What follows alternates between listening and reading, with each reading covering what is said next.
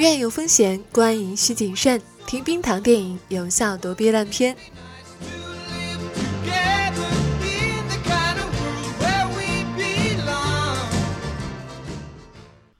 嗨，你好，这里是冰糖电影，我是冰糖。本期我们要聊的电影是《看不见的客人》，影评多有剧透，建议你观影之后再来收听。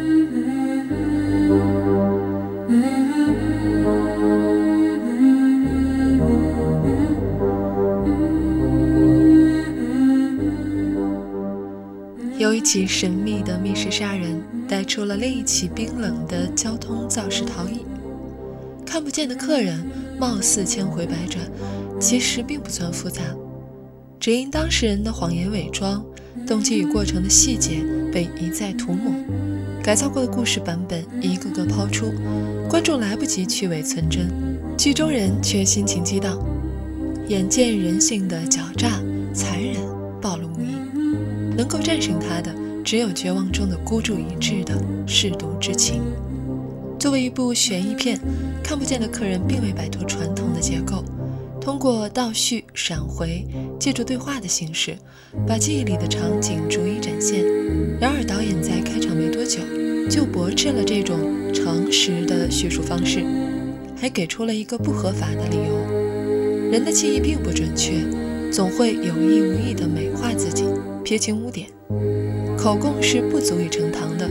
必须有其他的事物才能佐证，更何况这还涉及定罪量刑的证词，就更容易受到切身利益的干扰。看不见的客人的吊诡之处在于，律师就是来为当事人做伪证的，当事人必须坦白所有的真相，律师才能帮他把谎话尽可能编得圆一些。于是，在现实的场景里，只有精英男和律师女在房间里讨价还价，案情在回溯中被一次次改向，套在男人身上的伪装也被一层层剥开，面目逐渐清晰，真实嘴脸暴露出来，深藏的心机叫人不寒而栗。不只是观众惊讶于男主角多利安的说谎天赋，就连面对面的女律师 Goodman 也在震惊之余，不由自主的。在笔记本上写下了“懦夫”“凶手”“骗子”等判词。男主这个人物的性格设置也符合普通大众对于精英成功人士的印象：心狠手辣，人脉通天，为达目的可以不择手段，栽赃伪证都不是问题，掩饰罪行更是轻车熟路。非如此，不能成为商场大亨。站在精英阶层对面的。是老夫妻这种弱势受害者，当法律奈何不了金钱，正义无法通过司法来申诉时，他们只能用自己的方式来复仇，这也是电影中最能博取同情的方式。等到最后大反转时，观众才发现老夫妻的复仇计划远比虚构的密室谋杀更精妙，这是父母之爱激发的潜力，配合情感的释放。足以让观众形成高潮的共振。整部影片的问答模式也可以看作是一套心理咨询的过程。律师像心理医生一样，首先获得病人的信任，才能打破他内心防备的铁门，去除自我美化的假面，吐露残酷的真相。当然，多利安不会像情人劳拉那样被自责折磨的精神崩溃。他的倾诉并不是为了找心理安慰，而是在谋求一个共犯，把自己的犯罪程度降到最低，填补逻辑上的漏洞，把恶都推到他人头上。正由于自私者还有这种不思悔悟的欲望，古德曼才能利用他对专业人士的期盼，杜撰新谎言的同时，揭穿老谎言，让真相逐渐清晰起来。知道谜底后，再来回溯前情。我们会发现，什么袭击者、窗把手、照片都不是真的。全片最关键的证据只在于那个乘车地点。最不可饶恕的行为就是多利安打开，然后又关上了后备箱，把车推进了湖中。在所有人物中，多利安才是看不见的那个。他没有去过老夫妻的家，竭力伪造不在场证明。出巨资买通证人，抹黑已经被他害死的受害人，避免与其父母产生任何关联，就连去酒店也是偷偷摸摸。可就像那句老话说的：“若要人不知，除非己莫为。”影片中还是留下了打火机、调座椅等无法作为直接证据的一点。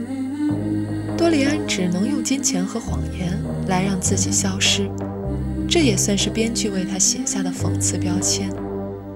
相比英语片名《The Invisible Guest》，突出了悬疑味儿。西班牙语原来的片名是《灾祸》，更为沉重。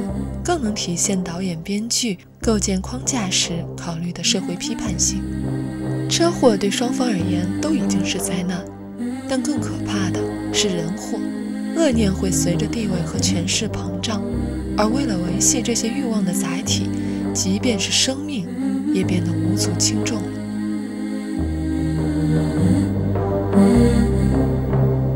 来自叙述者的罗生门谜局。在影视和文学作品中也时常运用，比如金庸写的《雪山飞狐》，进入李安讲的《少年派》，玩的就是作者与观众的视角游戏，告诉你一个故事，然后颠覆它，又来一个新的说法，把你绕晕。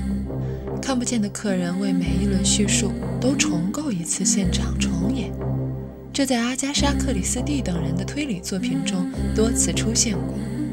从这个角度看，女律师也担当了大侦探 Polo 的作用，只不过其诱导还不够娴熟，仔细看还有一些破绽。可想想她的真实身份，能强忍激动也着实不易。然而，辩护律师的职能又超越了侦探，可以用同一条战线的立场来化解犯罪者的戒心，甚至用一些钓鱼技巧也不易被揭穿。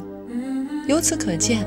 律师、心理医生和侦探三合一的身份，才是导演打一开头就埋下的最有力武器。唯有这样，才能占据心理优势，去伪存真，用最完整的逻辑链剔除对方所有的谎言。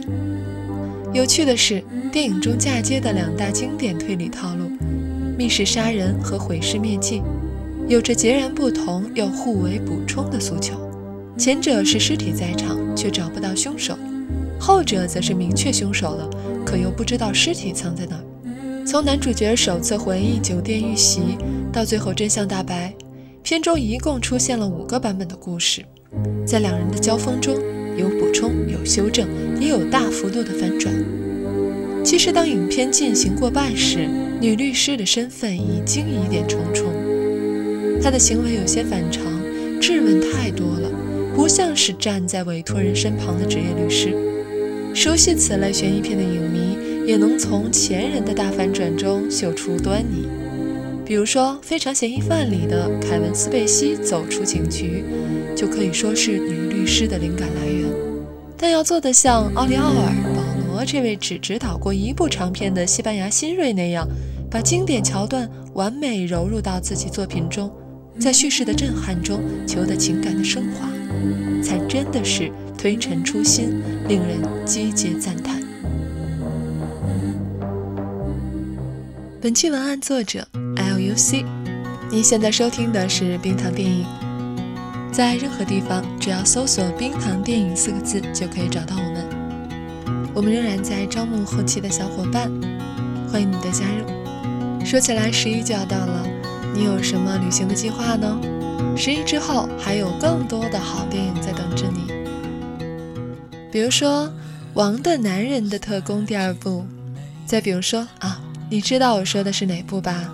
还有《天才枪手》，讲的是如何帮别人作弊的故事。嗯，这两部都是我特别期待的。十月你还有什么特别想看的电影呢？也欢迎留言告诉冰糖。我们下期再见。